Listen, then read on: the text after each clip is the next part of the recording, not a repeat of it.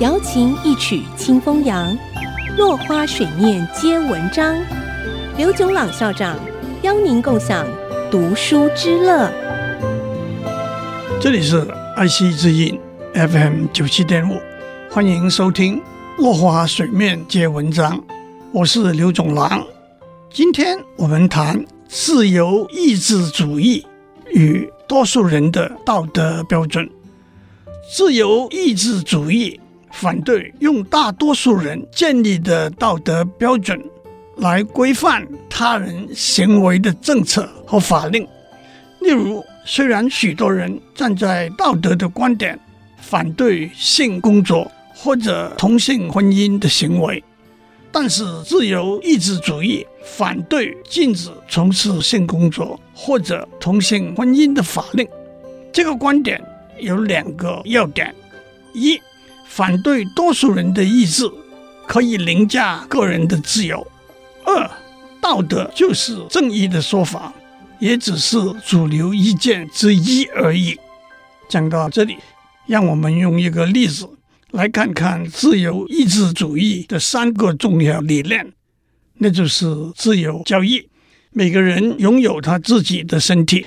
以及每个人拥有他自己的道德标准。一九八五年，美国新泽西州有一对夫妇，太太因为健康状况不宜怀孕，所以他们找到一位二十九岁、已经有两个小孩的妇人，同意以一万元的代价请她做代理孕母。那是由代理孕母提供卵子。经由人工受精，在代理孕母体内怀孕，代理孕母签了一份合约，同意在婴儿出生之后放弃母亲的权利，让这对夫妇收养这个婴儿。可是，在婴儿出生之后，这位代理孕母改变了主意，不愿意放弃她的婴儿，而且带着婴儿。跑到佛罗里达州，这对夫妇把案子提高到新泽西州的法院。法官的判决是：合约就是合约，必须遵守履行。因此，婴儿是属于这对夫妇的。法官也驳回了两个认为这份合约应该被视为无效的理由：一是签合约的时候。代理孕母对整个事情没有充分了解，而且当时可能因为钱的缘故影响了他的判断。但是法官认为，在讨论这份合约的时候，双方站在对等的地位，不能说某一方站在明显有利的地位。二是这份合约形同人口买卖，但是法官说，这个婴儿来自他父亲的精子。根本就是属于他父亲的亲生骨肉，不能说这对夫妇向代理孕母购买这个婴儿。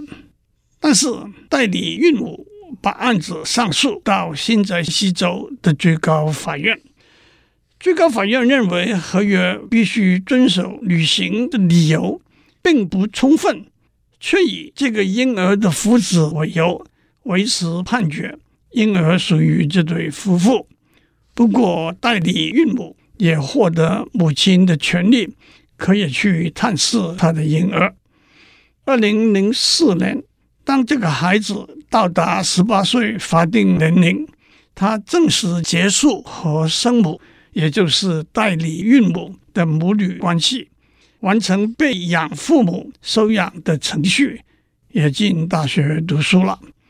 在这个案例里头，第一位法官的判决。